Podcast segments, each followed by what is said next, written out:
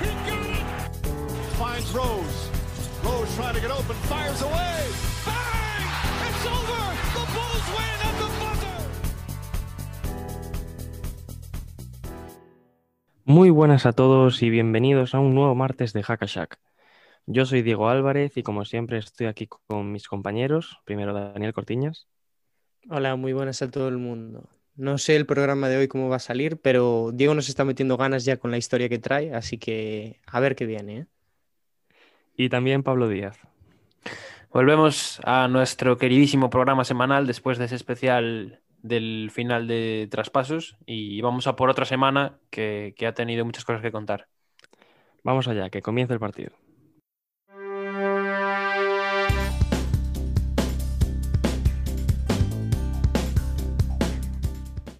Empezamos como siempre con el resumen de la semana, que ya está Pablo preparado para contárnoslo y esta semana será un poquito corto con respecto a otras, pero adelante, todo tuyo. Vamos, sí, a empezar con el resumen de la semana. Esta vez se nos ha quedado un poquito más corto, porque bueno, ya mencionamos mucho en el programa especial. Vamos a empezar como siempre con partidos destacados. Esta semana tenemos cuatro partiditos. El primero es entre Boston y Milwaukee, que ganaron los Bucks 119-121. Eh, con una gran actuación de Chris Middleton, 27 puntos y 13 rebotes. Eh, Giannis un poquito más flojo, 13-8-7. Y también buen partido de Bobby Portis, con 21 puntitos por parte de Boston. Los mejores, pues los, los tres que suelen ser los mejores. Kemba Walker, buen partido con 23 puntos y 6 asistencias. Un doble-doble para Jalen Brown, un 24-10. Y Jason Tatum con 24-8-5. Milwaukee, que sufrió al final para llevarse el partido y eso que llegó a ganar de 25 en el tercer, cuarto. Al final los Celtics tuvieron opciones de empatar o ganar, pero fallaron una vez más en el clutch. Después vamos a por el partido de, de NBA Sundays de las 7 de la tarde, muy buena hora peninsular para verlo, con esa victoria en la prórroga de Phoenix Suns contra Charlotte Hornets 101 a 97, con Devin Booker siendo el líder de los Suns con 35 puntos y 6 rebotes y Chris Paul 16 puntitos y una asistencia que rompió una racha este partido porque fue la primera vez que dio menos de dos asistencias tras una racha de, bueno, no tenemos el dato, pero más de mil partidos consecutivos. Por encima de esa cifra también destacar a Michael Bridges, que se sigue destapando como un grandísimo jugador defensivo, seis robos y máximo de carrera. Por su parte, eh, los Hornets, eh, la mayor figura de los Hornets en ese partido fue Devonte Graham, que se volvió loco en los últimos minutos, ocho puntos consecutivos para empatar el partido y llevarlo a la prórroga, y terminó con 30 puntazos y 7 triples. Rocir también fue uno de los mejores, el jugador de la semana para la NBA en la conferencia este, 22 puntos, 10 rebotes, y PJ Washington, del que hablaremos más adelante de los porcentajes porque dan para hablar, en 44 minutos jugados, 0 puntos. Fue un partido muy fallón, con muchísimos errores y eh, exceptuando esa racha final de Graham, que lo mandó a la prórroga, pero al final victoria para los de Arizona. De nuevo tenemos a Phoenix en el partido contra Orlando Magic, 111 a 112 en esta ocasión perdieron. Booker 25-7-7, CP3 con 23 puntos, 6 rebotes y 7 asistencias, casi doble doble de Ayton con un 21-9 y eh, en el que fue el último partido de Fournier, Gordon y Buchevic, los tres fueron los mejores de Orlando una vez más. Buchevic con 23-14, Fournier con 21 puntos y Aaron Gordon con 13 puntos y 7 rebotes. Eh, se lo acabó llevando el conjunto de Orlando con una canasta de Fournier a falta de 6 segundos, aunque Booker tuvo un tiro para ganar, pero en esta ocasión falló. Para terminar con los partidos tenemos un Atlanta Hawks eh, Sacramento Kings que acabó 108-110 para los de la conferencia oeste con un Diaron Fox que ha tenido una semana espectacular. En esta ocasión anotó 37 puntos. Halliburton, que se está saliendo cuando cuando está jugando ya como titular, 17-5-7, y Rishon Holmes con 16 puntos y 8 rebotes. Por su parte, en los Hawks, pues más o menos lo de siempre. Trey Young, 29 puntos, 9 asistencias. Capela con un 25-17 y el señor Bogdanovich aportando 20 puntitos. Atlanta, que pudo ganar al final, pero esos intentos de Trey Young y Danilo Gallinari no entraron. Vamos a hablar de rachas. En esta semana tenemos tres equipos que han hecho un 4-0. Los Ángeles Clippers, que han subido bastante en el oeste. Los Sacramento Kings, que parecen un equipo de racha. Hablaremos un poco más adelante en, bajo el foco de ellos. Y, como no, los Utah Jazz, que siguen lanzados en esa primera posición, también 4 0. Los peores equipos de la semana, en cambio, los Chicago Bulls con un 0-3, Oklahoma City Thunder también con un 0-3, los Cavs con 1-3 y los Pistons. También hemos querido meter aquí, aunque no sea de esta semana, a Toronto Raptors, que va 1-13 en los últimos 14 partidos. Muy preocupante la situación de los Raptors. Clasificaciones, pues la verdad es que poquito cambio esta semana. Los Sixers y los Jazz siguen mandando en sus conferencias. Eh, tan solo Brooklyn y Milwaukee son capaces de seguir el ritmo a los de Doc Rivers y en el oeste parece que los Jazz van a ser los primeros a final de temporada, aunque ojito con Phoenix y con los Clippers, los Lakers que ahora están bajando con esos problemas físicos, esas lesiones de la ceja y de Lebron. Y eh, bueno, en la lucha por los playoffs tenemos mucha, mucha competitividad ahí. En el oeste tenemos a Dallas, a San Antonio, Memphis y Golden State metidos en posiciones de play-in. En el, en el este hay muy pocos partidos entre el cuarto y el décimo primero. Así que todavía queda muchísimo por decidir. Va, prácticamente lo que más decidido está son las posiciones de arriba y las de abajo con Minnesota y Detroit, que siguen siendo los peores equipos de la NBA. Vamos a hablar de traspasos. Ya hablamos el otro día, pero hay que mencionar lógicamente las noticias como que la Marcus Aldrich fichó por Brooklyn Nets y fichó, como ya sabéis, a mitad de nuestro especial, jodiéndonoslo un poquito. Eh, Drummond, que fichó también por los Lakers, eh, Jeff Tick, que se va a Milwaukee Bucks, que, bueno, unos Bucks que también reportaron la llegada de Austin Rivers, así que vamos a ver cómo, cómo gestionan los minutos para estos dos jugadores. Después Moses Brown, que firmó un contrato garantizado tras un rendimiento fantástico en Oklahoma City Thunder. Son cuatro años por casi 7 millones, con opción de jugador en el último y el segundo y el tercer año no están garantizados. Y para terminar, lo último de traspasos, tenemos que parece que a falta de su firma, Gorgu va a fichar en las próximas horas por San Antonio Spurs tras ser cortado en Memphis Grizzlies. Lesiones, ya sabemos que parece que LeBron James va a estar de baja entre cuatro y seis semanas. Mitchell Robinson se rompió el pie derecho el otro día y estará fuera por tiempo indefinido. Y tenemos buenas noticias del amigo Lamelo Ball, ya que hay esperanzas de que vuelva a jugar antes de que termine esta temporada regular. Muy, muy buenas noticias esas de, de Lamelo, a ver si podemos verlo esta temporada regular o por lo menos en los playoffs si se clasifican su equipo, los Charlotte Hornets. Y con esto nos vamos a bajo el foco.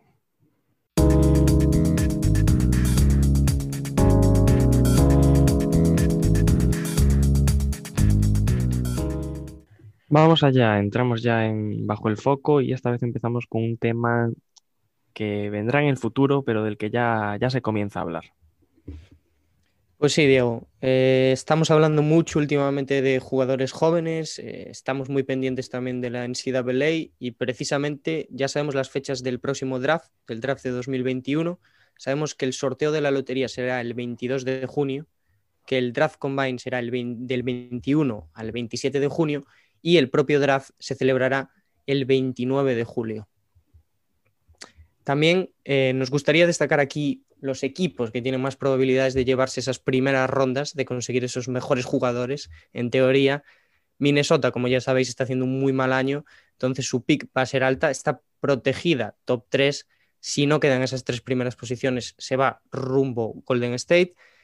Y Detroit también es otro equipo que tiene una pick que probablemente vaya a ser bastante alta, protegida top 16, si no será de, de Houston.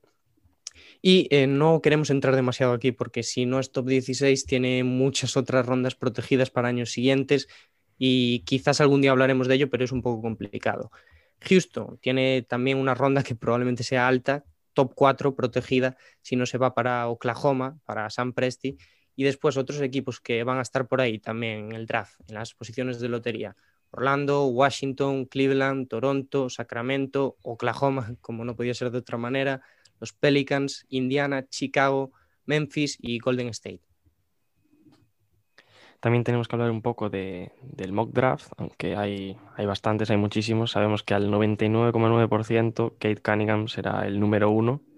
Y luego, a partir de ahí, parece que Evan Mobley y Jalen Sachs se jugarán la posición número 2 y número 3, aunque hay que poner un ojo a los dos jugadores de Ignite, el equipo de la G-League, como son Jalen Green y Jonathan Kuminga, que también apuntan alto, sobre todo el primero. Para esos jugadores indecisos que aún no saben si quedarse otro año en la uni, si ir para la NBA, también hay que comentar que los jugadores pueden declarar para el draft, declararse elegibles hasta el domingo 30 de mayo y también se pueden borrar del proceso por si les si, si, al final se rayan y no quieren ir. Hasta el lunes 19 de julio pueden decir que, que al final que no se presentan. Y bueno, después de hablar un poquito de draft, sí que vamos a repasar también las rachas de esta semana, ¿no? Los equipos que, han llamado la atención. Empezamos con Chicago Bulls, que por otras razones ya había sido noticia, por ese fichaje de Nikola Vucevic y bueno, también de Daniel Tice. En su primera semana tras el deadline, aunque pilla el deadline un poco ahí por en medio, ha sido uno de los peores equipos, 0-3 de récord, y hay que recordar que actualmente están en play-in con bastante diferencia de los equipos que están fuera, pero a 3,5 partidos de entrar en, en posición de playoff son el tercer peor offensive rating de la semana, con 101 tan solo, y, también el, tercer peor net rating, el segundo, perdón, el segundo peor net rating con un menos 13,5. Sí, muy mala racha para los Chicago Bulls que vienen de perder cinco de los últimos seis partidos y esta semana precisamente es el peor equipo en puntos desde el triple, solo 22% y su baluarte, sobre todo en ataques, a Clavín, ha tenido una semana, una semana que no ha sido del todo buena. 17,3 puntos por partido, con 35% en tiros de campo y 28% en tiros de tres, bastante mal, sobre todo en la faceta del triple, que se le había visto bastante sólido al resto de la temporada. Y también ha tenido un esguince en el tobillo derecho y ha dicho que valorará si parar durante un tiempo para recuperarse o continuar jugando. Y de una mala racha pasamos a, una buena racha. Racha que es justo la palabra que va ligada al, nombre de Sacramento Kings. Esta semana 4-0, eh, cuatro victorias, cero derrotas, y es el mejor ataque de la liga junto a los Clippers con 120,8 puntos por partido. También el mejor offensive rating con 123,8 y el segundo mejor porcentaje, porcentaje en tiros con un 45,3 la semana en general es brutal en la parte ofensiva, pero es verdad que sigue habiendo varias y grandes carencias en la parte defensiva, sobre todo en la zona, donde han encajado ah, casi 56 puntos por partido. Sí, la cosa va bien para los Kings desde que el robo del draft, Tyrese Halliburton está jugando titular 6-1 desde que el jugador de Sacramento está en el quinteto inicial. Aquí bancamos mucho a Halliburton, aparte de por ese nivel que está mostrando por sus zapas. Pena que no tengamos visual para enseñarlas algún día. Y eh, bueno, también hay que decir que no es la única buena noticia individual en Sacramento, porque hay que destacar también el crecimiento de un pivot como Rishon Holmes, que esta semana ha puesto muy buenos números, 19,3 eh, puntos por partido, 12,3 rebotes por partido y 3,3 tapones. Muy buenos números y aparte el otro día, creo que ayer o antes de ayer, declaró que el objetivo de este equipo es entrar en playoffs, así que estaremos muy pendientes de, los Kings, que por ahora, como decís, son un equipo de rachas y cuidado como venga una buena y un poco más larga. De Sacramento, bueno, ya hemos comentado aquí los tres temas grandes, los tres bloques grandes de Bajo el Foco y ahora vamos a hablar de temas cortos. Recordamos, eh, la Marcus Aldrich ha sido cortado por San Antonio Spurs y pocas horas después decidió unirse a los Brooklyn Nets. No queremos decir mucho más porque habéis elegido que hablemos de esto en Desde el Logo y luego daremos nuestra opinión sobre el fichaje, sobre Fit y sobre todo lo que opinamos de esta, de esta jugada de los Nets. El otro gran nombre en esa agenda de buyouts era Andre Drummond, que de una lista en la que había numerosos equipos como pueden ser Boston o Nueva York, decidió fichar por Los Ángeles Lakers, un movimiento que en general parece una respuesta a ese fichaje de la Marcus por los Nets. Otro tema es que parece que Al Horford no va a jugar más con Oklahoma City Thunder. Y es que la franquicia decide apostar por los jóvenes y entiende que necesitan más minutos. Sin ir más lejos, eh, Josema Loureiro nos comentaba el otro día en Twitter el buen desempeño que estaba haciendo Moses Brown en, los minutos con Oklahoma y además eh, le ha dicho al jugador, le ha dicho al propio Al Horford, Oklahoma, que en verano buscará una salida que satisfaga a ambos. Horford, por su parte, ha dicho que intentará ayudar al equipo lo máximo posible. Eh, un dato del destroza récords de la NBA por excelencia, el amigo Russell Westbrook que se ha convertido en el jugador con más triples dobles de la historia de los Washington Wizards, con 16, y solo ha necesitado pues, 38 partidos de esa temporada. Así que es un dato increíble. Recordamos que en la noche de ayer, si no me equivoco, fueron 35 puntos, 21 asistencias y 14 rebotes, el primero en la historia, con unas cifras similares. Así que ojito con la temporada de Westbrook, que yo creo que se está infravalorando un poco, pero está empezando a jugar de, de una forma más regular. De menos a más, de menos a más Westbrook. Y ahora vamos a pasar eh, a lo que damos siempre en esta sección, nuestros jugadores de la semana. La NBA esta, esta semana se lo ha dado a Diaron Fox en el oeste y a Terry Rozier en el este. Y nosotros se lo daremos a... Si quieres, voy yo con el este, Pablo. Adelante, adelante. Scary, Scary, Terry Rozier era buena opción, pero vamos a ir con otro jugador aquí. Vamos a escoger a James Harden, el que ahora parece que se está posicionando como candidato a MVP también. Y es que eh, los Brooklyn Nets van 3-1 esta semana, eh, tres victorias, una derrota. Harden promediando 35,7 puntos por partido, 10,7 rebotes, 12,7 asistencias en un 40% en tiro de campo. Y es verdad que un poco bajo en el triple, un 30%, pero jugando la gran, grande cantidad de 40 minutos. Sin duda, eh, no elegir a Harden aquí tendría que ser penado con cárcel. O sea, Harden, la verdad es que semana tras semana se crece y, es probable, bueno, todas las semanas es candidato a estar aquí, así que esta hemos decidido quedarnos con él. En el oeste, pues en el oeste eh, había opciones, es cierto que había muchas opciones interesantes, pero hemos sido incapaces de llevarle la contraria a la NBA y hemos, y hemos puesto al amigo de Aaron Fox, que una vez más es el reflejo de esas semanas tan buenas de, los Kings. Cuatro victorias para, los de Sacramento esta semana y estadísticas increíbles de, de Fox, 35,3 puntos, 2,8 rebotes, 5,3 asistencias, con un porcentaje buenísimo de 63% en tiros de campo y un 40% en triples en 35 minutos jugados. Estratosférica la semana tanto de Harden como de Aaron Fox y con esto dejamos bajo el foco para irnos a 50,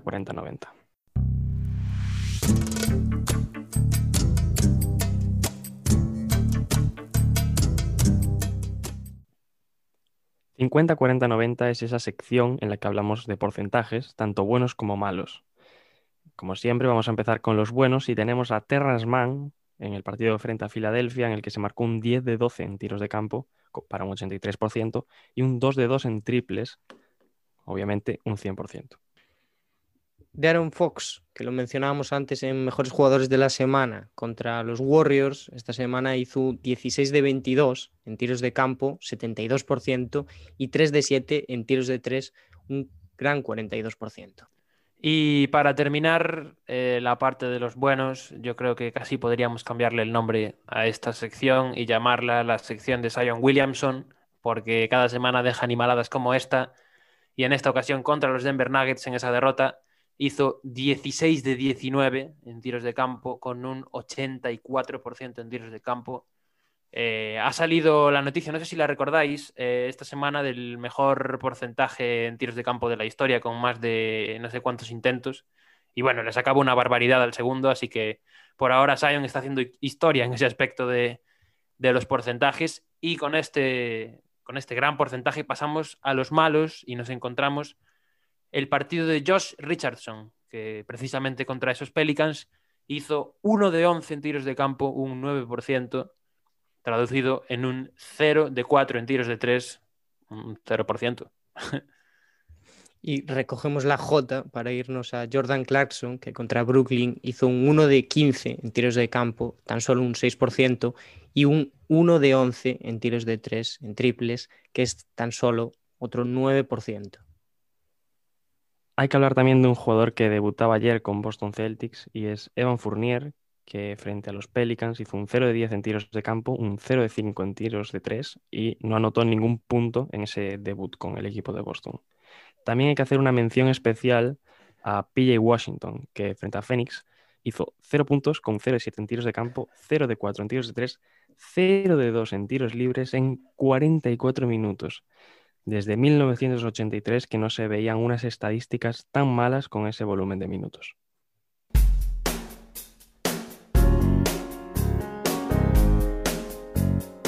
Entramos en primeros pasos, donde, como ya sabéis, empezamos con el top 3 de la NBA, aunque, bueno, un jugador se nos ha caído de este top 3 y es la Melo Ball. Empezamos con Anthony Edwards de los Minnesota Timberwolves, que en general su asignatura pendiente siguen siendo los porcentajes.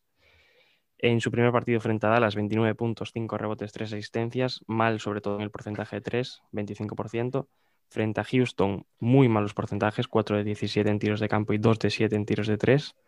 En el back-to-back frente a Houston, ahí sí que hizo un buen partido, 27 puntos, 4 rebotes, 2 asistencias, 11 de 22, 50% en tiros de campo y 3 de 9 en triples.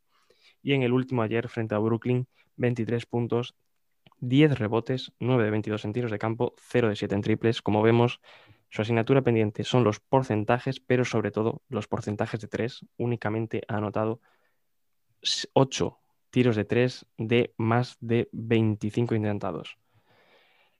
La verdad que es el favorito a ganar el rookie del año tras la lesión de la Melo Ball, pero que no se confíe porque ya veremos que Halliburton está jugando muy bien. Halliburton está jugando muy bien. Podríamos decir que es el otro candidato a arrebatarle ese rookie del año que parecía que tenía dueño. Pero eso es en parte también porque el número 2 del draft, el señor James Wiseman, no está dando eh, el mejor nivel. Está jugando como titular ya, han confirmado que va a empezar a jugar como titular. Y esta semana, eh, por ejemplo, el partido contra los Sixers, 11 puntos, 4 rebotes, 5 de 13. En el partido contra Sacramento, tan solo 6 puntos y 8 rebotes en 29 minutos, con 37% en tiros de campo. Contra Atlanta, probablemente su mejor partido de la semana, 18-5, con un 7 de 13 en tiros de campo. Y tampoco estuvo mal en el partido contra los Bulls, que fue la victoria anoche, con 12 puntos, 5 rebotes y 4 tapones, con un 6 de 8. Continúa eso, continúa siendo irregular, no ha mejorado en la faceta defensiva ni con el problema de las faltas, ya que es uno de los jugadores de su equipo que, que más faltas comete. Así que vamos a ver cómo evoluciona Wiseman, pero por ahora se le ve como un jugador bastante inestable y al que le falta curtirse un poco más para mejorar sobre todo ese aspecto defensivo que, que es sangrante ahora mismo. El número 3 de estos que traíamos era Lamelo, pero sigue lesionado. Entonces vamos a pasar directamente a las luces, eh, donde tenemos a alguien que quizás podría entrar en esas pequeñas descripciones un poquito más, más profundas que hacemos de los, de los rookies. Y es Tyrese Halliburton, que esta semana los Kings, como ya dijimos, 4-0. Y Tyrese, desde que está jugando titular, está haciendo un papel fantástico. Esta semana 16,5 puntos por partido, 2,8 rebotes, 5 asistencias en 53% en tiros de campo y un gran 45% de tiro de 3, jugando 33 minutos por partido. Otro rookie es Theo Maledon de Oklahoma, que los Oklahoma City Thunder han perdido los tres partidos que han disputado esta semana, pero él ha hecho 15,3 puntos por partido, 6 rebotes 35% en tiros de campo, 37% en tiros de 3 en 32 minutos. En el apartado de las sombras, vamos a ir a Boston, a Aaron Naismith, que de las dos victorias de, de Boston esta semana, ha hecho 2,3 puntos, 1,7 rebotes, 0,7 asistencias en 27% en tiro de campo y tan solo 14% de triple. 13 minutos ha disputado nada más un minuto menos ha disputado Malaki Flynn, que es nuestro otro nombre para esta sección, el rookie de Toronto. Una victoria tan solo para los Raptors esta semana, tres derrotas y Malaki Flynn ha contribuido con 2,5 puntos por partido, 1,3 rebotes, 0,8 asistencias en 26% en tiro de campo y 12% en tiro de tres. Si me lo permitís, pues con esto Sí, si me lo permitís, eh, quería incidir en eso que dijo Dani, ¿no? Podemos dejar en manos de, la audiencia, si quieren que a partir de la semana que viene, pues metamos a Tyrese Halliburton en ese top 3 y, bueno, nos saltemos un poco el orden del, draft para hacerlo más como la carrera por el rookie del año, ¿no? Pues con esta proposición que os lanzamos, cerramos primeros pasos para irnos a hablar de los españoles de los nuestros.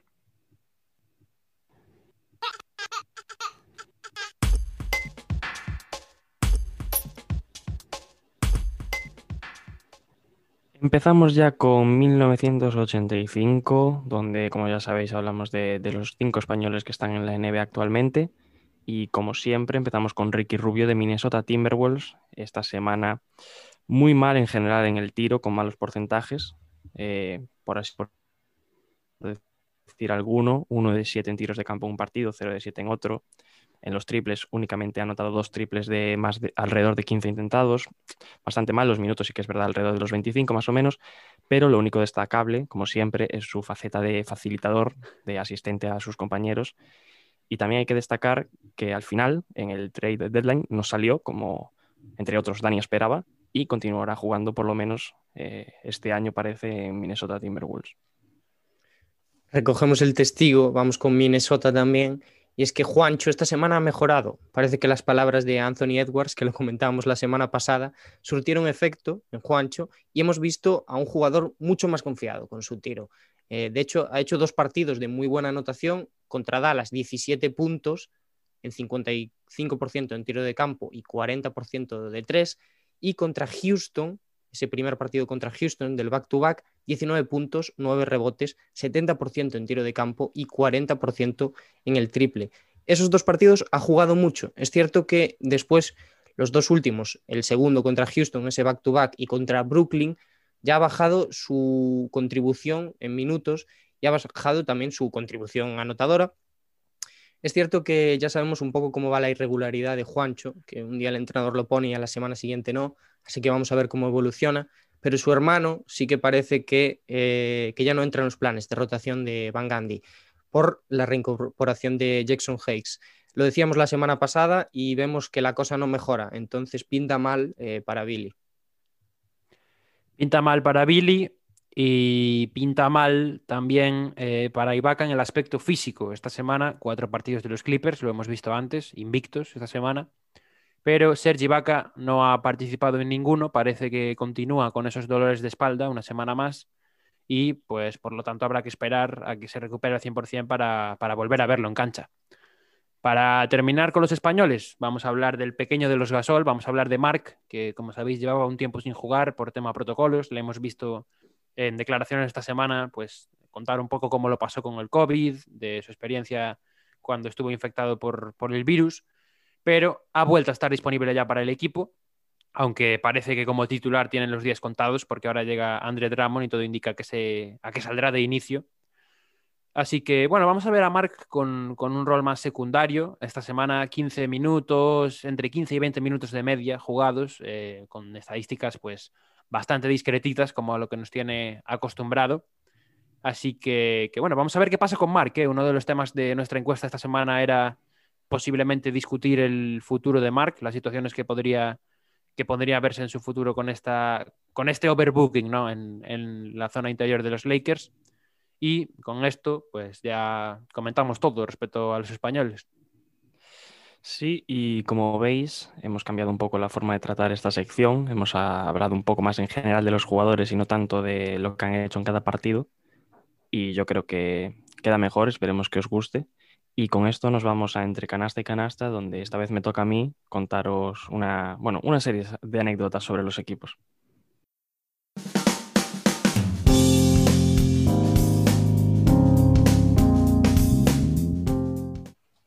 Pues entramos ahora en entre canasta y canasta y como ya he anunciado antes, os voy a hablar de algunas curiosidades sobre los equipos. Y esas curiosidades son el nombre que reciben eh, los equipos de la NBA. Y voy a hacer un tercio de los equipos, es decir, 10 equipos, porque si no todos me parece que es muchísimos y estaría aquí un montón de tiempo. Y empezamos pues por orden alfabético y muchos os preguntaréis por qué reciben estos nombres y yo os lo voy a contar.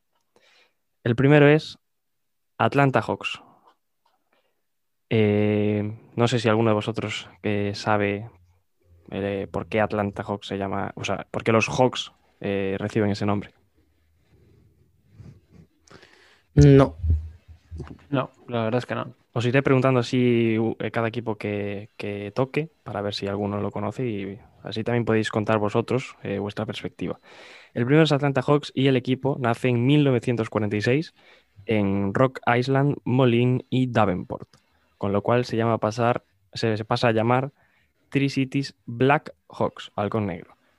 Pero con su traslado a Milwaukee en el año 1951 perdió ese black, ese negro.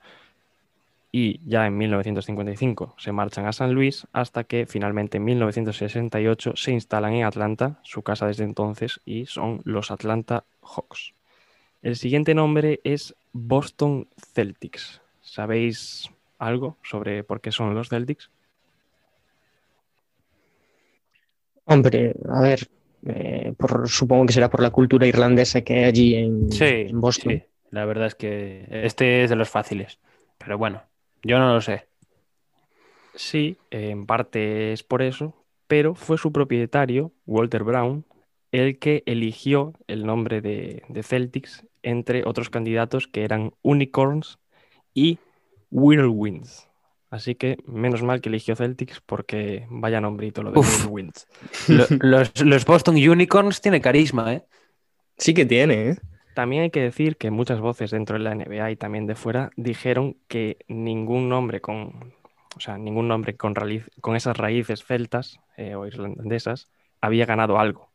Como podéis ver, se equivocaron. El siguiente nombre es Brooklyn Nets. Eh, os vuelvo a preguntar si sabéis algo sobre por qué son los Nets. A mí me sonaba algo, pero creo que ya no me acuerdo. ¿eh? Yo no lo sé, la verdad. Pues comenzaron en New Jersey siendo los Americans, los New Jersey Americans, pero en su traslado a Nueva York pasaron a llamarse los Nets. ¿Y por qué? Pues porque los otros dos equipos de la ciudad, en fútbol americano y en béisbol respectivamente, eran los Jets y los Mets, con lo cual Nets rimaba. Me- el departamento de, de Marketing. comunicación a tope ahí, marketing, sí, sí. La verdad que sí.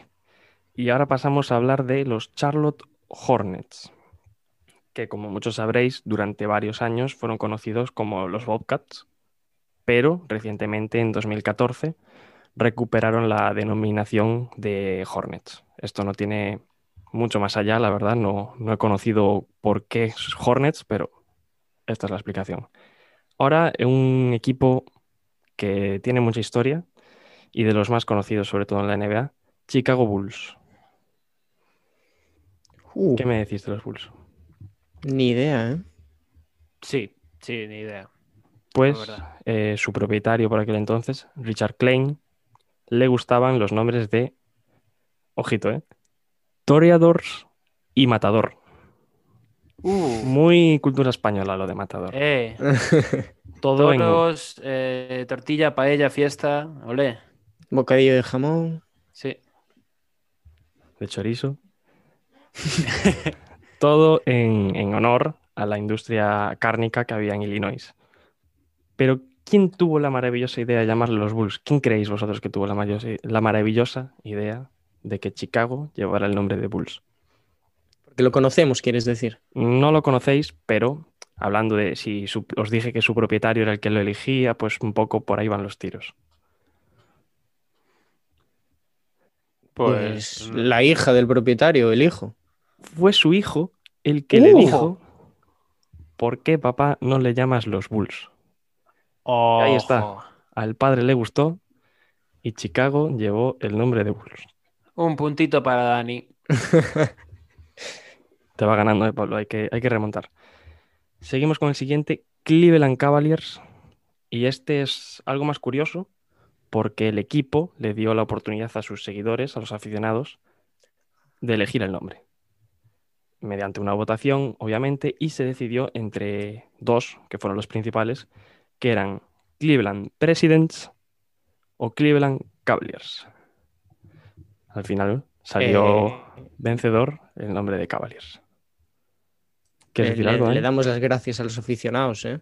Sí, de Cleveland por escoger ese nombre. sin duda. Mucho más bonito, la verdad. Pasamos al siguiente, Dallas Mavericks. Buah, a mí. Uf, es que- Ojo. Nada, nada, nada. Iba, iba a decir que a mí me sonaba la historia de este, pero ya veo que. Otro que se hizo bajo concurso, esta vez patrocinado por, por una emisora local, y fue el, patro- el propietario anterior, no Mark Cuban, el que decidió quedarse con, con el nombre de Mavericks y los 41 aficionados que propusieron este nombre se llevaron entradas para el primer partido, bueno, el siguiente partido al- a la elección del nombre. Nos quedan tres nombres y ahora vamos con los Denver Nuggets. Hombre, este es un clásico. ¿Te lo sabes? Este es un clásico de los, de los Nuggets, las pepitas de oro, ¿no? De la mina. Correcto. Hombre, Pero puntito antes, para mí. de, antes de llamarse Nuggets, en la ABA se hacían llamar los Rockets. Pero ¿eh? con su llegada a la NBA tuvieron que empezar a llamarse los Nuggets en honor a las pepitas en español, como bien dice Pablo, refiriéndose a la fiebre del oro que hubo en Colorado en el siglo XVIII. Interesante esta historia, la verdad.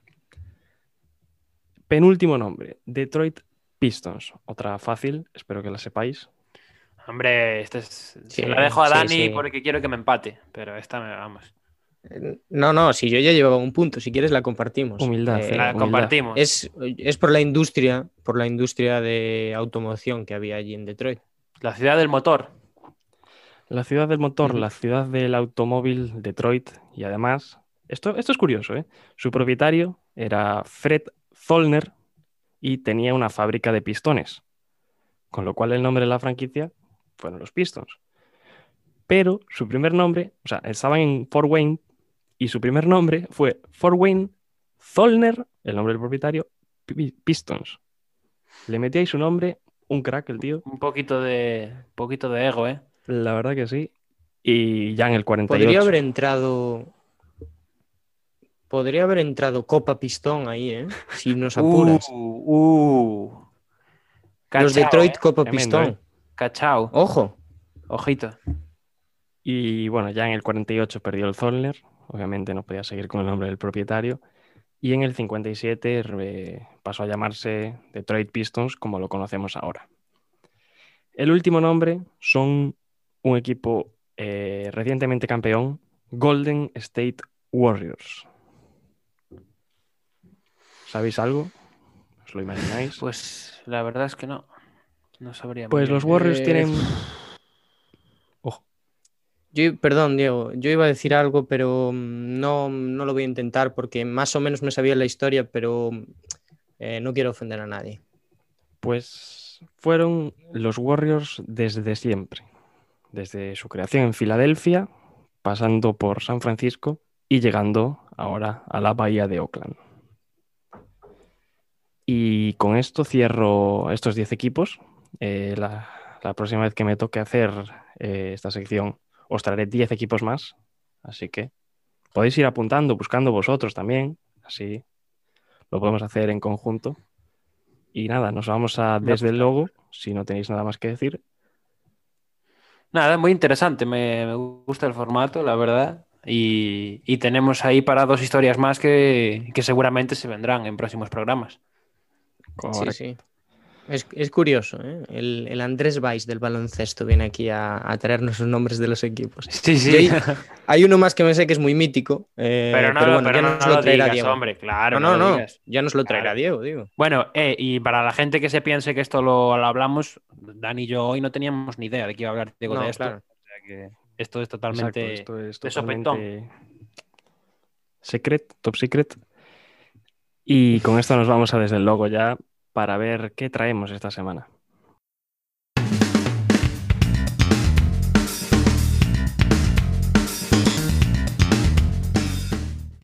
Vamos ya con desde el logo, donde, como siempre, empezamos con, los temas de la encuesta, donde os pedimos por nuestro Twitter, arroba hackashackpod, que votéis. Y esta vez os dimos como opciones la situación de Marc Gasol en Lakers en relación a la llegada de Drummond, el hype de Brooklyn Nets con la Marcus Aldrich y un pivot o presencia interior para los Charlotte Hornets. Ha ganado con la mitad de los votos, el 50%, el hype de Nets con, con la Marcus, así que hablaremos de ello. ¿Alguno de Sí, vosotros bueno. quiere empezar? Sí, yo iba a decir que, que, a ver, esta semana la encuesta creo que teníamos bastante claro que iba a salir este, este tema, porque es uno de los, de los temas que más están discutiendo en redes, que más eh, revuelo están generando y tal. Así que, nada, yo no quiero empezar, yo no quiero empezar, eh, solo quería decir eso. Yo os que- quiero preguntar, ¿creéis que la figura o la presencia de la Marcus Aldridge genera tanto revuelo como el que, o sea, debería generar tanto revuelo como el que se ha generado? Yo por mi parte creo que no, creo que no es para tanto. Yo, yo creo que no ha sido la figura de la Marcus y me voy a explicar. Em, a, mí me parece que esto ya, ya iba a venir y es, era la Marcus o, o eh, no, no es precisamente la Marcus. La cosa es que me parece que empiezan a llegar nombres y nombres y nombres y nombres. Y este nombre ha sido un poco comiendo todas las incorporaciones y es como el de decir, mira todos los jugadores que tenemos. No me parece que el nombre de la Marcus sea el que diga, wow, eh, ahora ya imparables, pero sí que me parece que es un poco el detonante de, bueno, de esta conversación en Twitter, que igual se tendría que haber dado más intensamente con lo de Blake, eh, pero eh, se ha dado ahora y eh, es interesante, desde luego. Yo, yo, no creo que tendría que haberse desarrollado más con lo de Blake. O sea, al final son dos jugadores que, que bueno, que no son, no son, eh, lógicamente no son para mínimo de veterano, porque eso sabemos que está un poco pues amañado, pero, pero son jugadores que pues están muy lejos de su mejor versión. Y, hay mucha gente que, que, habla por nombre o que conoce por nombre, o que le dices Blake Griffin y se imagina el Blake Griffin de 2012 haciendo tres mates eh, posterizando por partido, cuando Blake Griffin pues eh, está haciendo una temporada bastante normalita. Es cierto que ha mejorado, ¿eh? Ha mejorado, en sus primeros mucho, partidos mucho. con Pero, Nets. a ver, tampoco podemos pasar por alto que Blake Griffin, ya lo dijimos en un programa que Blake Griffin hace poco eh, joder, hizo un papelazo para los Pistons cuando estuvo Sí, allí, sí, sí. jugando a un nivel eh, increíble. Sí. Pero, pero sí que es cierto que es un poco como la, como decía Dani, la gota que ha colmado el vaso. Yo Sí. la, la opinión que tengo ya la expresé un poco ayer en Twitter. Hice un tweet un poco, yo creo que un poco infravalorado el tweet que hice. ¿eh? Sí, ¿cuántos me gustas? ¿Cuántos me gustas? Dos, dos, solo Ah. dos. Es que Eh, pusiste mío, ¿eh? muchos Y- y uno- emoticonos, ¿eh? Y uno fue Dani, claro, puse muchos emoticonos para que se notase la ironía. Claro. Entonces, bueno, el tweet, para el que no lo viera, podéis ir a verlo a mi Twitter. Eh, era un tweet, pues, en relación al, al fichaje de Jeff Tick, como diciendo: Hola, los Bucks han fichado otro All-Star, Jeff Tick, lamentable, super equipos de mierda. O sea que, bueno, yo creo que ahí se expresa un poco mi opinión. Eh, que la Marcus Aldrich y Griffin van a ayudar a los Nets, pues habrá que verlo. Yo creo que Griffin más que la Marcus. La Marcus eh, es un jugador que no soluciona los problemas que tenía Brooklyn. Hay mucha gente también que piensa que, que, Nick Claxton debería ser más importante que él. Yo estoy en esa línea también, la verdad. Pero, pero bueno, esto siempre es hablar sin saber, ¿no? Tenemos que esperar a ver cómo se acopla a la Marcus, cómo lo utilizan. Igual se adapta bien a, al puesto que, que le den. Pero yo en principio creo que los Nets son un equipo increíble por el Big Three que tienen, no por Sí. los fichajes que han hecho ahora.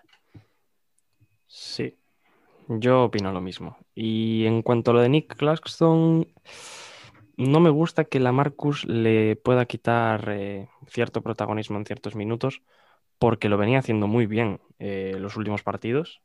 Sobre, creo que había estado lesionado, si no me equivoco, y en su vuelta, pues estaba jugando excepcionalmente bien. Y coincido contigo, Pablo, en que si los Nets son favoritos a ganar el anillo, es por su- el trío Harden, Irving, Durant, y no porque hayan adquirido a la Marcus Aldridge o a Blake Griffin, que sí que es verdad que no están a su máximo nivel, pero creo que ambos, Griffin ya se le ha visto, mejorarán en, su llegada a Nets. Sí, sí. Y ese es, una, ese es un aspecto importante también en Brooklyn que, que no se está comentando mucho. Venimos eh, criticando, bueno, criticando, comentando las carencias de segunda unidad que tienen los Nets desde, desde que traspasaron por Harden.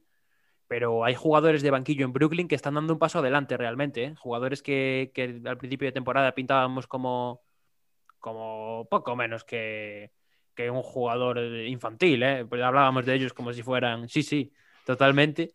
Y por ejemplo, a mí Bruce Brown me está gustando mucho en Brooklyn. Creo que es un iba- jugador muy interesante.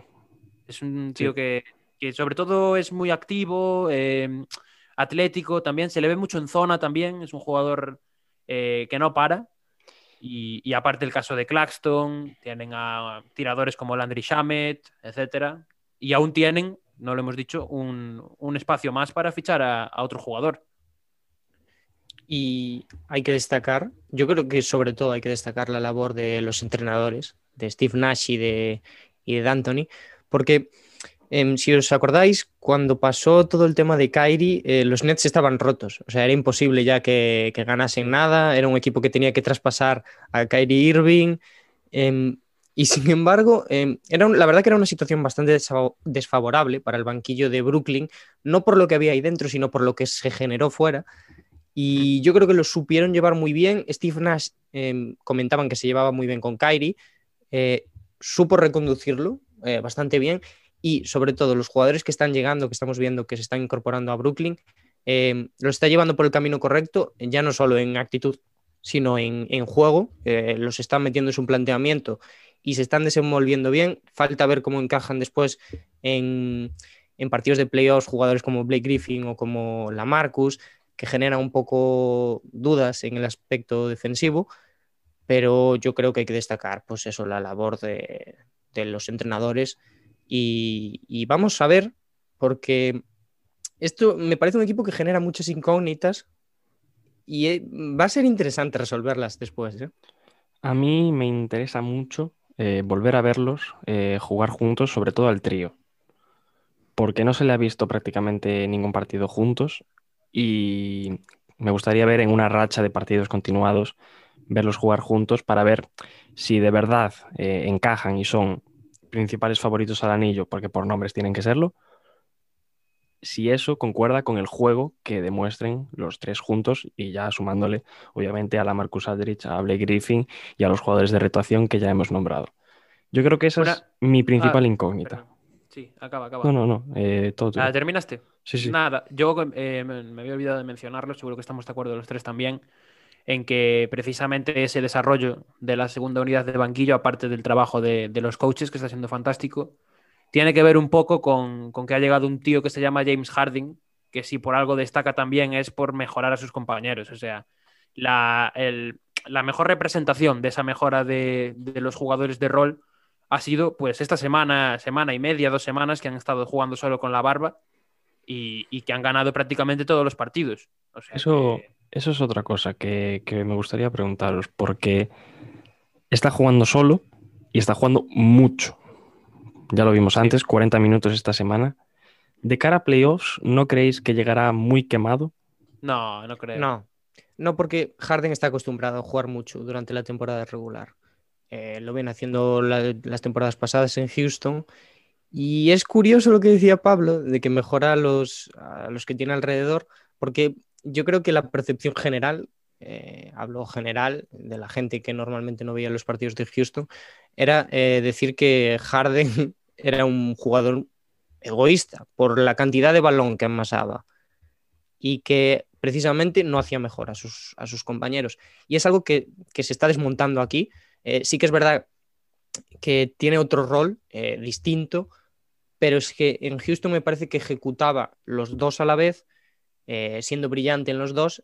Lo que pasa es que aquí eh, está desempeñando una mucho más y quizás se le nota que brilla más en ese aspecto. Me estoy refiriendo al, al nivel y, de asistencias y de organización. Y en un panorama mucho más mediático también. También creo también. que es importante que en Houston tenía dos bases al lado que eran mucho más asistentes que, por ejemplo, ahora Kyrie Irving.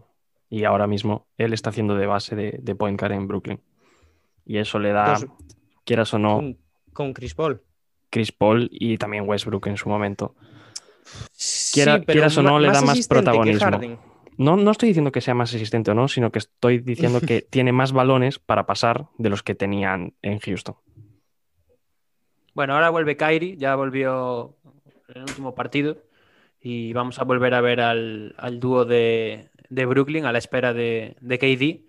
Pero en general eso, el tema de los, de los fichajes yo creo que, que es una apuesta casi segura y, y vamos ojo, a ver cómo se desenvuelven. Para mí, la clave de que Brooklyn gane o no va a ser Kyrie más que, que Durant y que Harden. ¿eh? Hmm. Bueno, yo creo que, te lo voy a decir, yo creo que con Kyrie, o sea, con Kyrie, con Kevin Durant y con Harden a máximo nivel ya son candidatos número uno. Sí, sí, pero yo creo porque... que, que, el juego de Irving va a ser el, sí, el sí, factor clave. Vamos. Y probablemente sea el que tenga más presión de los tres de cara a esos playoffs. Sí. Sí. Y bueno, no sé si tenéis algo más que decir. Yo creo que podemos dejar esta parte aquí. No, ya, ya creo que ya nos fuimos bastante por las ramas. Sí. Empezamos hablando de la Y- Marcus y acabamos hablando de Harding.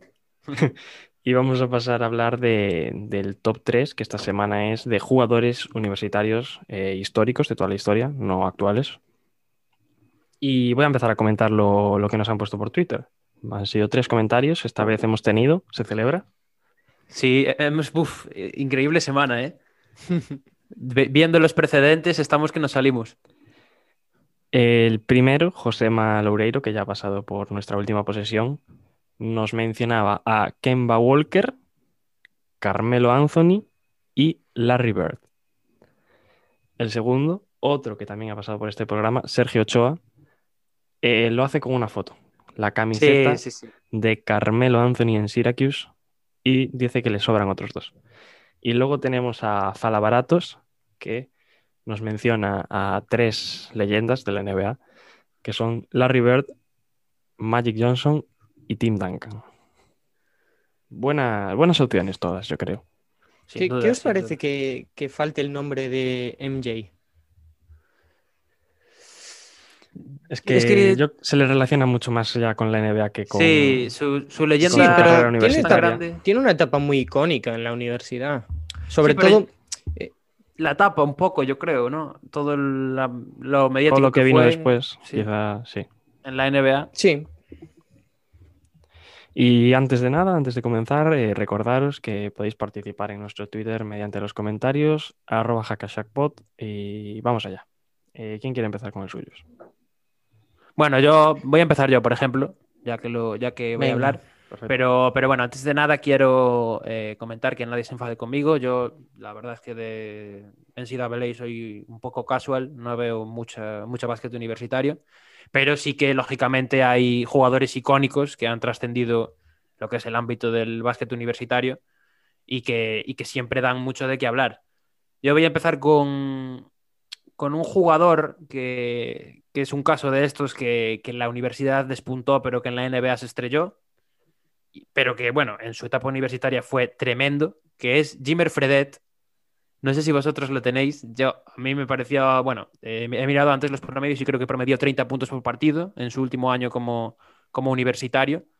Pero, pero sí es cierto que fue una animalada esa etapa de, del señor Fredet, que volvió a tener una oportunidad hace poco en la NBA, pero que, bueno, que no se adaptó. Mm, Buen jugador Fredet, ¿eh? Llegó con muy buen cartel a la NBA, un cartel sobre todo de anotador, pero bueno, como ya sabemos todos, se acabó cayendo.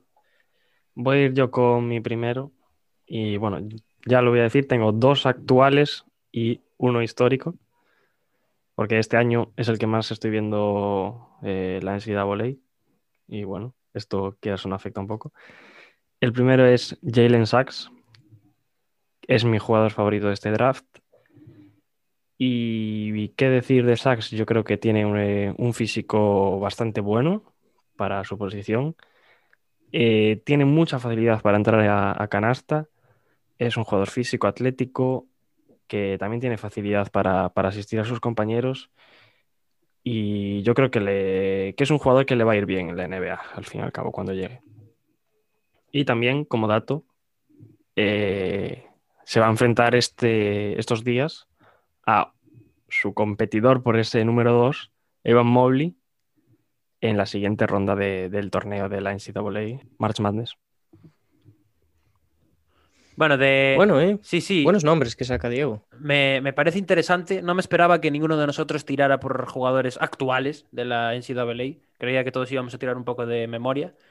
Y nada, solo simplemente comentar que Jalen Sachs, aparte de todas esas virtudes, bien dichas por, por nuestro colega Diego, también hay que mencionar que es compañero de, de Drew Team. O sea que po- poco más que, que añadir, ¿no? Y, y nada, Dani, empieza con los tuyos. Aunque uno ya nos lo, ya nos lo venimos venir, nos lo puede soltar de primero. porque Em, yo voy a seguir un poco la corriente de Diego. Sí que es verdad que no son actuales, actuales, no son de este año, pero eh, sí que eh, dos son de hace poquito. Y el tercero, el que tengo en la última posición, que es ahora mismo, yo creo, mi jugador favorito de la NBA, es, bueno, obviando, obviando otro que voy a mencionar aquí, pero vamos, más seriamente, es Jamorant, que yo eh, lo empecé a ver en, la universidad. Em, fue el, año que, primera vez empecé así a, seguir un poquito, un poco más eh, a fondo, pues la NCAA y me enamoró desde el primer partido. Yo dije, e, este tío, ¿cómo no puede ser el primero del draft? Em, quizás sí que es verdad que yo eh, tengo una inclinación por los jugadores de, perímetro, por bases, por escoltas, eh, pero es que ya Morant era y es puro espectáculo. A mí me enamoró, eh, tiene un, tenía y tiene un dinamismo increíble que parece recordar a Westbrook. tiene una gran capacidad de pase también y, tiene carisma por todos lados. O sea, se le cae a cachos. En, en Murray State era, eh, bueno, era flipante y es mi, top 3. Bueno, eh, si queréis sigo yo con mi número 2. Este voy a recoger un nombre que salió mucho por Twitter y que yo lo que tengo visto también de él es eh, increíble y es Kemba Walker que con Yukon, eh, con la Universidad de Connecticut, eh, pues fue icónico, yo creo. Es un jugador que... Podríamos decir que fue icónico. Icónico, muy bien, Pablo. ¿eh? ¿Cómo Venga, me voy, chao. es un jugador que tampoco pintaba para tantísimo, pero que se pasó tres años en la universidad y, allí pues hizo delicias. Sobre todo, yo creo que em, que bueno, ese eh, game winner contra Pittsburgh, ese step back que tira al otro jugador al suelo, pero de una manera El otro jugador, dato, el otro jugador, Gary McGee, ex del Breogán, yo breoganista, pues lo recuerdo. Nada, dato curioso, ¿eh? Ojo, ¿eh? Muy bien, muy bien. bien tirada ahí. Y nada, o sea, la narración también que tiene detrás es buenísima, lo de Cardia Kemba, de un colega que es muy de Celtics que estaba obsesionado cuando vino Kemba a Boston. Y bueno, fue uno de los máximos anotadores universitarios, Kemba, así que tenía que estar en mi top 100%. Pues eh, yo para terminar de despachar el nombre de Kemba, lo voy a repetir, lo tenía en mi top 3 y, poco más que añadir a lo que ha dicho Dani. Sobre todo por esa, por esa escena icónica, ¿no? Ese crossover y ese, ese tiro ganador. Así que Kemba también está en mi, en mi top. Yo voy a mencionar a uno que también ha salido bastante por Twitter y es Carmelo. Eh, creo que si me preguntas de un jugador histórico que pertenezca a la, bueno, que jugase en la universidad, en cualquiera, eh, el primero que se me viene sería, sería Carmelo Anthony, que consiguió llevar a, los, a Syracuse a la final y a ganar al final el torneo de la NCAA siendo también creo que freshman del año, el mejor jugador del torneo.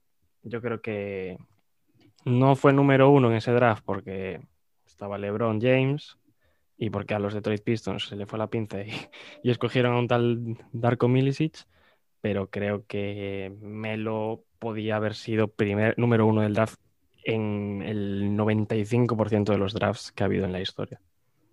Y además esa camiseta naranja también llama mucho la atención, es, es muy vistosa y, entra por los ojos.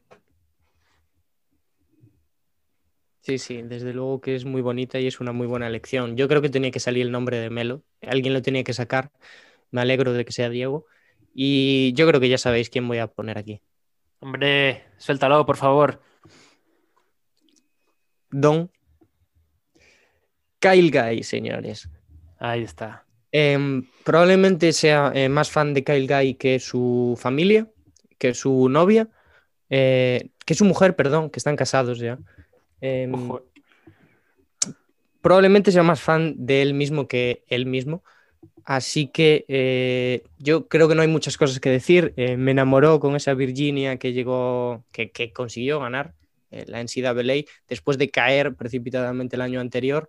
esos tiros libres en, semis eh, fueron eh, cardíacos y la final que yo creo que se lo merecían. No me gusta utilizar mucho la palabra merecer en el deporte porque es una cosa que es un poco extraña decirlo, pero eh, era un jugador que a mí me gustaba muchísimo y es una pena que en la NBA no haya conseguido materializarlo. Sí que es verdad que es un prototipo que eh, precisamente para la liga no es el más adecuado porque es em, demasiado, o sea, no es, llega a ser un base, pero es demasiado bajo para ser un escolta entonces es un poco complicado, pero sí que es verdad que cada vez que juega en los Kings, yo veo que rinde eh, a las mil maravillas. El otro día hizo un máximo de carrera, 17 puntos, así que ojalá juegue más, ojalá se vaya el Luke Walton de ahí y le dé más minutos.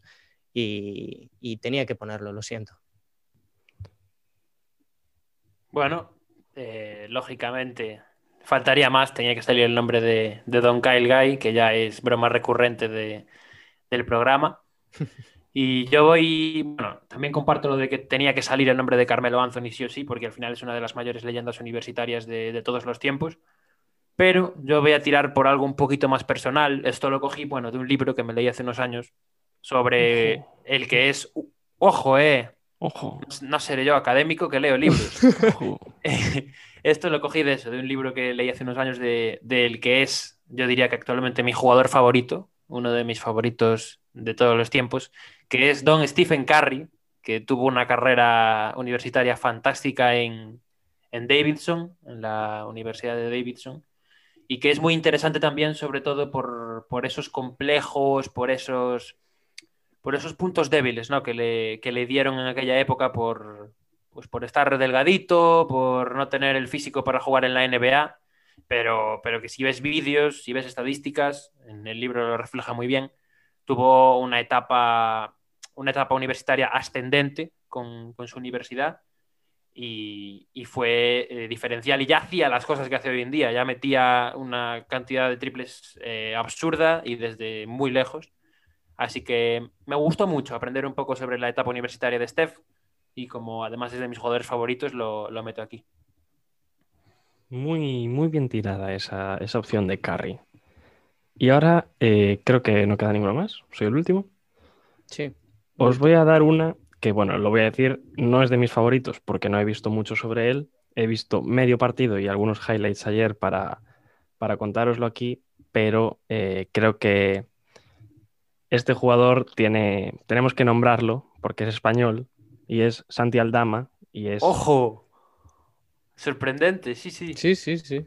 es el jugador que más cerca está de llegar al, draft español. El eh, jugador que más cerca está, sí, el jugador que más cerca está de salvar nuestra sección de españoles. Saliendo de la universidad. ¿Qué va a pasar con Garuba, sabéis? Bueno, ya veremos. Pero si se declara, yo creo que entrará Garuba. Pero sí, está pero hay que dejar que hable Diego. Está cayendo cada vez más. Eh, sí, eh, Santi Aldama, que juegan los Loyola Marylands, bueno, para quien no lo sepa, jugó, por ejemplo, en el Real Madrid en España.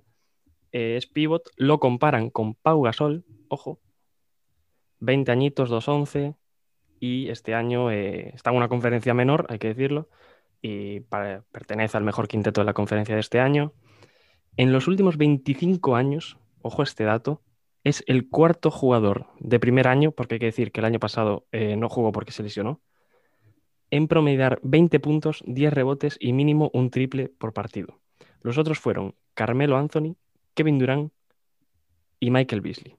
Espero que, su trayectoria sea más como la de los dos primeros que como la de este último.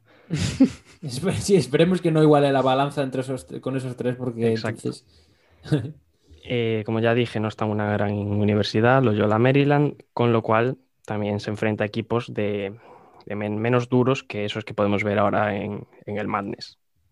Eso sí, casi se clasifican, jugaron frente a Colgate el, partido para clasificarse y casi entran. Y eh, bueno, leí también que su nombre se está empezando a mezclar y ya está empezando a sonar en las agendas de los equipos de la NBA. De hecho, ESPN, e que elabora un ranking, y lo colocan como el número 39, lo que no quiere decir que lo coloquen como el número 39 para este draft, sino como el número 39 de jugadores actuales de que estén en la universidad. Y poco más que decir sobre, sobre Santi Aldama. Me gusta que lo comparen por Pau Gasol porque nos da esperanzas de, ver un, gran jugador otra vez en la, en la NBA.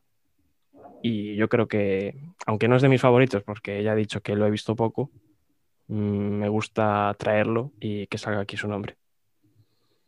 Vamos a tener que estar atentos a, a Aldama, que es junto con Garuba la gran esperanza de, de los españoles, ¿no? De volver a, la NBA, porque vemos que ahora mismo estamos en, caída libre. Y, y, me ha gustado mucho, ¿eh? me ha gustado mucho que lo traigas. No me lo esperaba para nada, pero, pero muy bien. Sí, está muy bien este tipo de cosas. A ver, a ver si hablamos pronto de algo así. ¿eh? A ver, a ver, ya, ya veremos. Y nada, con esto cerramos desde el logo, recordando que podéis participar en nuestro Twitter arroba y nos vamos a la última posesión en la que se vendrá un nuevo invitado especial y veremos quién es. Ahora lo descubrimos.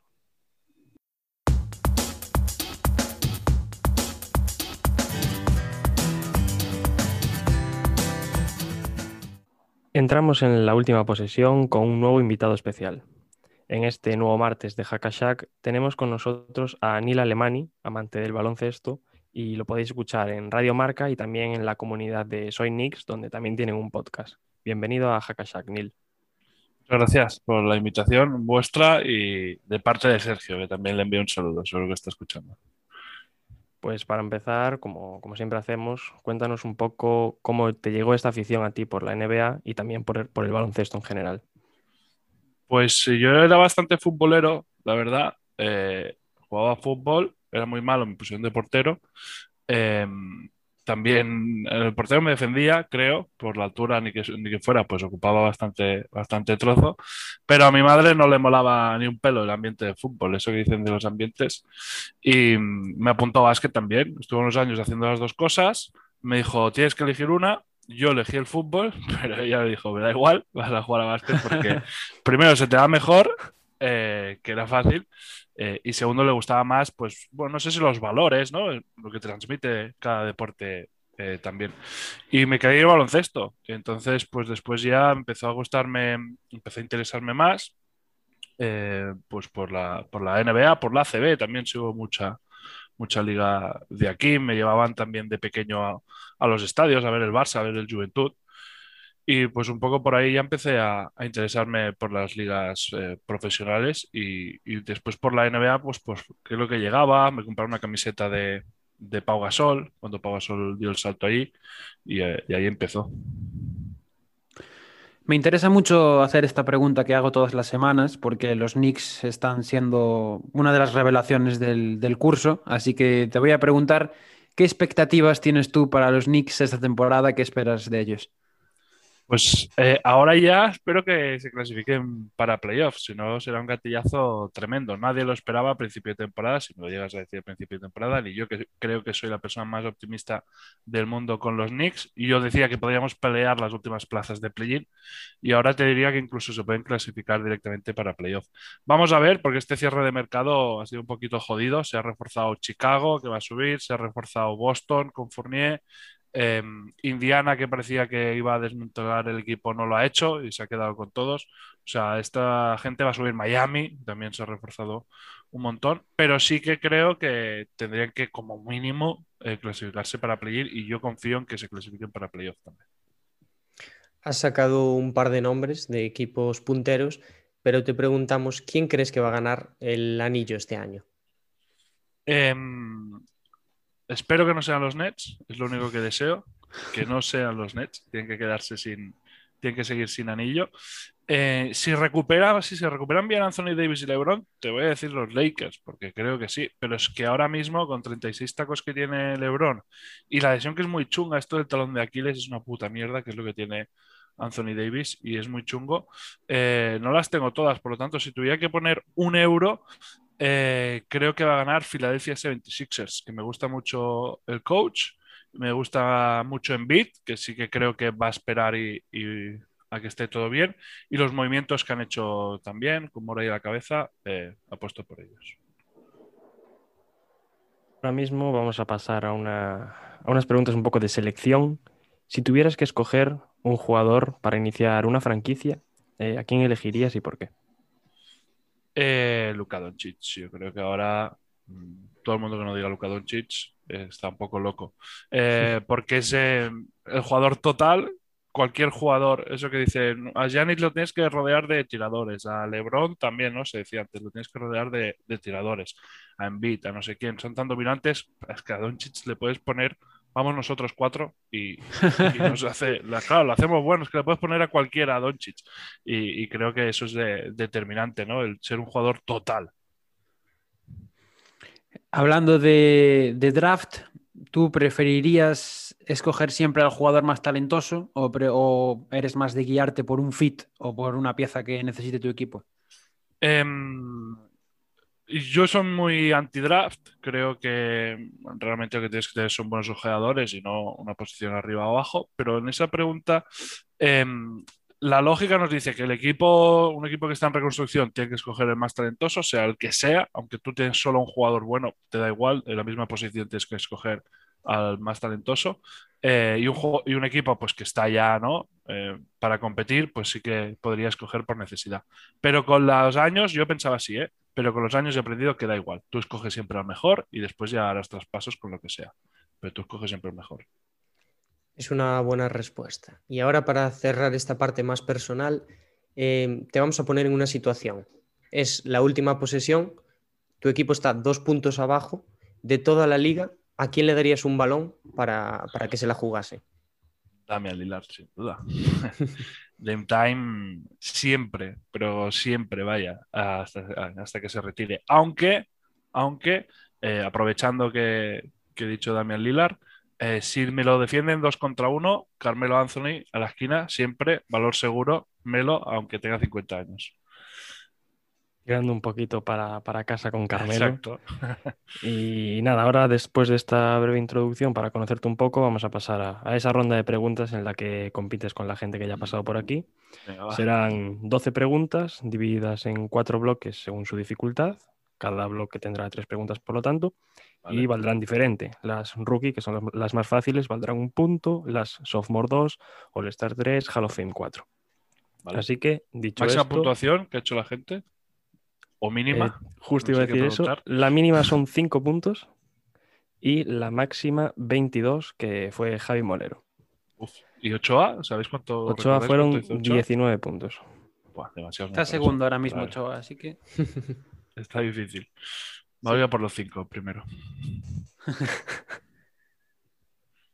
Bueno, voy a empezar yo con las, con las preguntas, así que lanzamos ya la primera, nivel rookie, facilitas. ¿Cuál es el dorsal, el dorsal de Derrick Rose en los Knicks Eh, actualmente el número 4. actualmente? El Exacto, cuatro. número 4. Correcto, primer puntito. Venga. Seguimos con, con otra facilita y que además se ha actualizado hoy. Así que cuéntanos quién es a día de hoy el líder en la carrera por el MVP. Hostia, pues vas a pillar. Si se actualiza hoy, entiendo que se ha caído LeBron de por ahí. Supongo que estará entre Giannis y Jokic. Te voy a decir Giannis Antetokounmpo. Incorrecto. Es Nikola Jokic el, el Me líder cago en la por puta, segunda semana consecutiva. Vale, pues vamos con la tercera. Y es quién fue galardonado como el mejor entrenador del año la temporada pasada. Tenemos opciones. No sé si te la quieres tirar tú ya sin, sin escucharlas. Si me das las opciones las sabes seguro, pero eh, yo sé- quería que fuera para Vogel y no fue para Vogel. Y, a ver, dame opciones. Dame opciones, no voy a meter la pata. Vale, vale, te damos opciones. Tenemos tres: Michael Malone, Frank Vogel y Mike Badenholzer. Eh, fue Baden-Holzer. Fue Baden-Holzer por el récord de, de los Bucks. Correcto, correcto, correcto. Pasamos al nivel sophomore, aquí ya son dos puntitos por pregunta.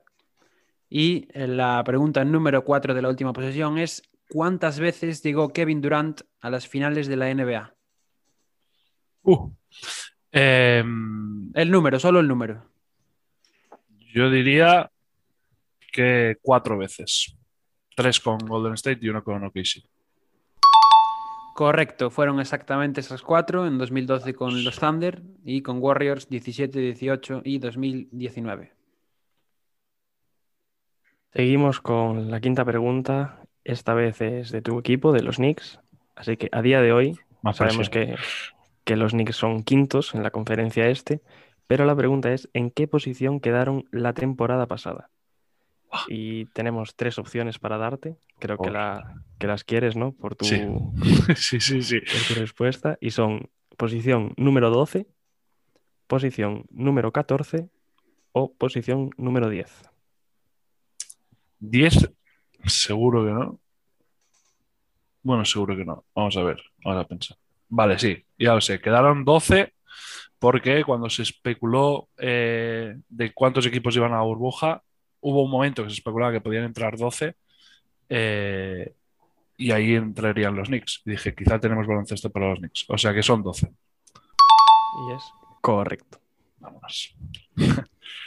Bueno, vamos bastante bien, solo has fallado una.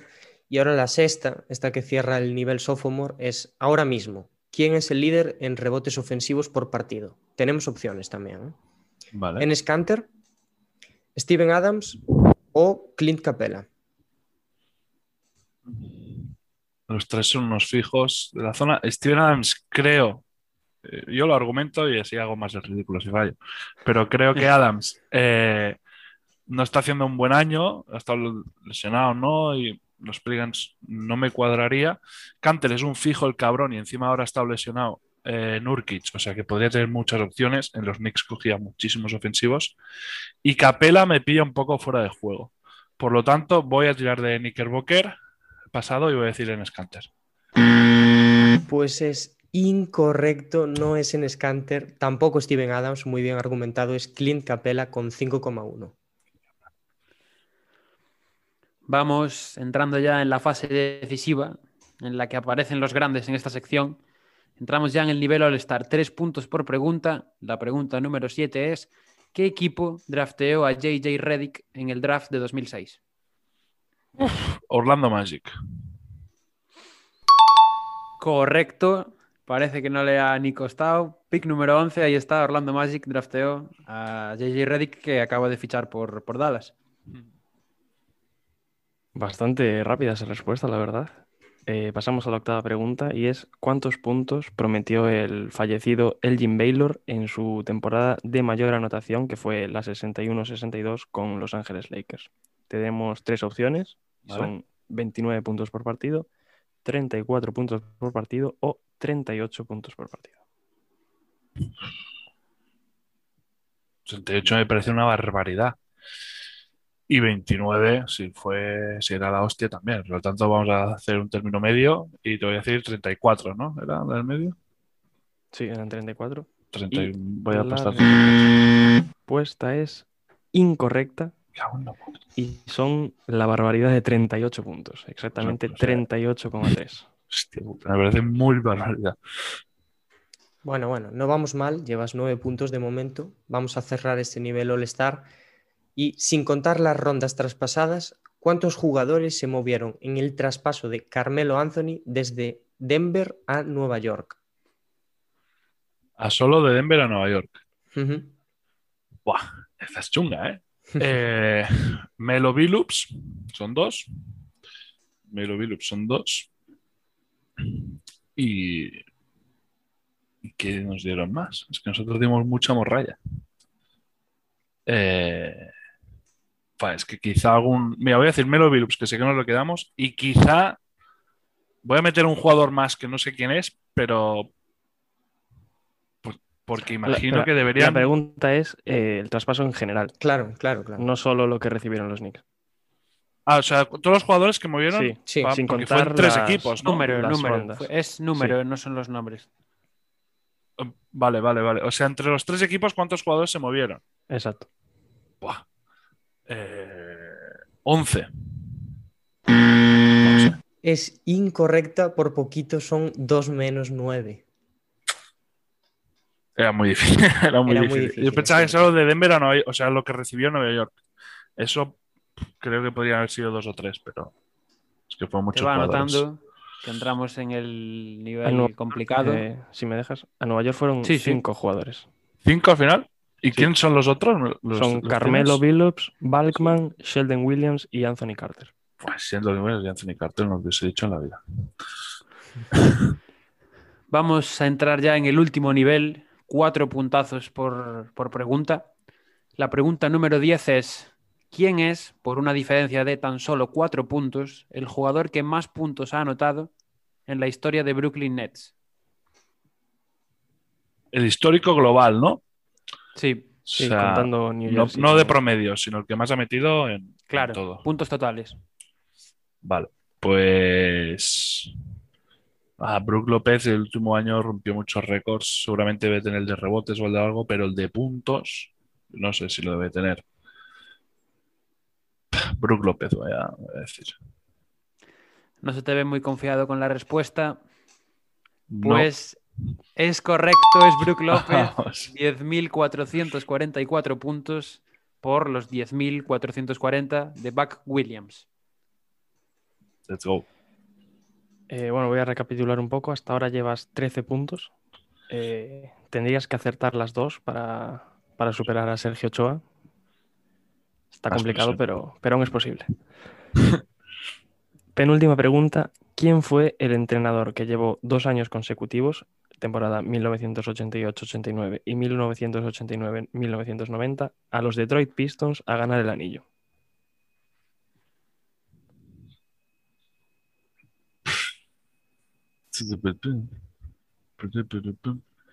Eh, no lo sé.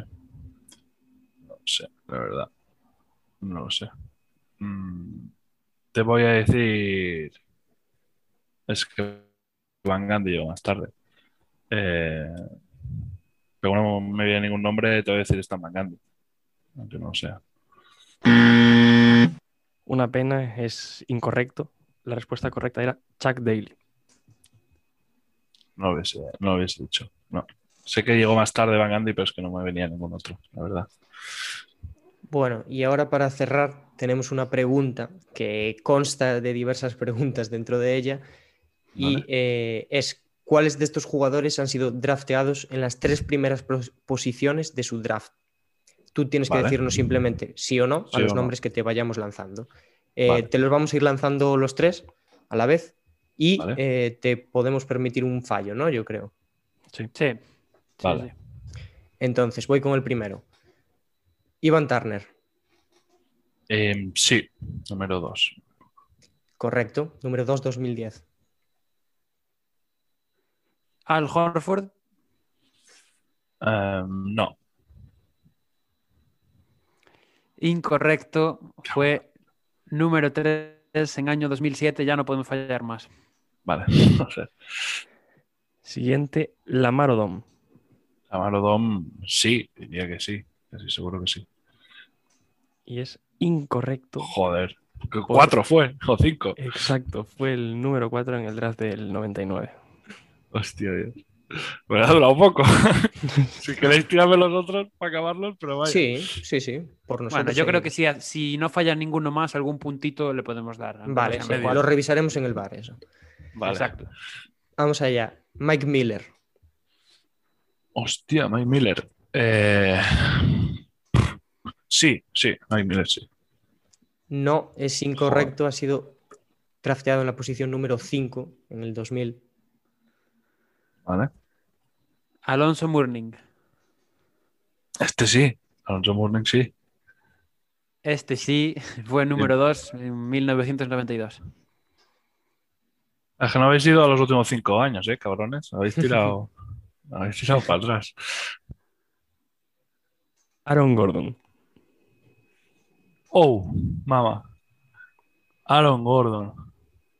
Recientemente te has pasado. Hoy he mirado las stats de esto de Aaron Gordon para hablar a- en el programa y repasar su carrera con los Orlando Magic. Lo draftearon ellos, seguro. Te diría que fue un 4, pero es que no estoy en 4 o 5. No estoy seguro. Te voy a decir que no, no fue top 3. Correcto, no fue top 3 y fue el 4. Siguiente, Jojo White. Ni idea. Mm, no. Correcto, no. eh, posición número 9 del 69. Vamos a terminar con el último nombre que es Chauncey Billups. Eh, Chauncey Billups, no. Voy a decir que no también. Es incorrecto, fue número 3 en 1997. Imposible. Yo sé, veía decir los últimos drafts que más o menos los he podido ir siguiendo. creo que lo he hecho mejor, pero era muy difícil esta prueba también. La, la verdad que sí, el, el nivel Hall of Fame siempre, siempre es el más complicado, Sí. donde, la, donde la gente más se atasca. Y esta última pregunta, las últimas semanas, está, está costando bastante. Y nada, has acabado con 13 puntos, te Bueno. colocas más o menos en, en zona media. Ahí, sin destacar, me parece bien. Hay, creo que ya sois cuatro los que estáis empatados con 13 puntos. Ahora Es- estoy dando a coger a Sergio Ochoa, pero bueno, me repasaré sus preguntas a ver si eran más fáciles o no. Y ya os enviaré una queja formal, si es así. te, pasamos, te pasamos la hoja de reclamaciones. Perfecto. Y nada, ahora tienes la oportunidad de nominar a alguien, como hizo Sergio contigo. Sí, eh, yo voy a dominar. eh, es malísimo. O sea, el tío sabe un montón de baloncesto, pero es malísimo en estos juegos. O sea, lo pillaréis por todos lados. Creo que os puedo dar al que va a ser colista eh, eterno de, de este juego, que es Artau Pascual. No sé si lo habéis tenido ya. Artau Pascual de. Smashada.cat. Eh, es un tío que sabe mucho de universidades, de los jóvenes, del baloncesto de ahora, pero si le rascáis un poco, yo creo que el 5 lo puede, lo puede superar por debajo. Pues va a estar complicado, pero, pero veremos. Yo, ahora- yo le he hecho algún juego de estos y hay algunas que, que se, se calla, se calla. Igual ahora sorprende y, y te supera. Me daría mucha rabia. Entonces sí que os enviaré la hoja de reclamaciones y, al- y algún sicario con ella. Pues nada, muchas gracias por, por pasarte hoy por aquí. Y nada, te escucharemos por Soy Nix, que, que siempre, siempre está muy divertido hoy y sois la hostia. Perfecto. Muchísimas gracias a, a vosotros. Muchas gracias. Muchas a gracias, ti. Neil. Un placer. Y con esta última posesión de Neil, acabamos el episodio de hoy, en el que, entre otras cosas, hemos hablado sobre dos equipos, en, uno en buena racha y otro en mala, como son Sacramento y Chicago. Hemos hablado bastante de draft, también de nuestro top 3 de jugadores universitarios, también y mucho sobre Brooklyn Nets y la Marcus Aldridge, también de esos buyouts. Y nada más que decir, yo creo que ha sido un programa bastante completito. Esperemos que sea más corto que, que a los anteriores, porque parece que sí. Y nada, más ameno para vosotros. Sí, más, eh, más ameno parece que, que ha quedado esta semana. Pero muy sí, guay. es ¿eh? cierto. Sí, sí, sí es cierto que hemos, eh, lo hemos hecho muy natural, nos ha salido bastante espontáneo. Y, y vamos a, a por el siguiente ya dentro de una semana a ver qué, qué pasa en la liga. Sí, estamos pillando velocidad de crucero ¿eh? con el contenido que estamos haciendo. Estamos muy contentos. Eh, daros las gracias a todos y a todas. Y, y nada, y nos vemos la semana que viene. Estamos muy contentos, podríamos decir que estamos you contentos. Nada, No, ya para, estoy, estoy para, que me salgo. favor. Despide, Diego, despide. Sí, me va a ser mejor. Gracias a todos los que nos estáis escuchando. Como siempre, si os ha gustado, no os olvidéis de compartir y hasta la semana que viene.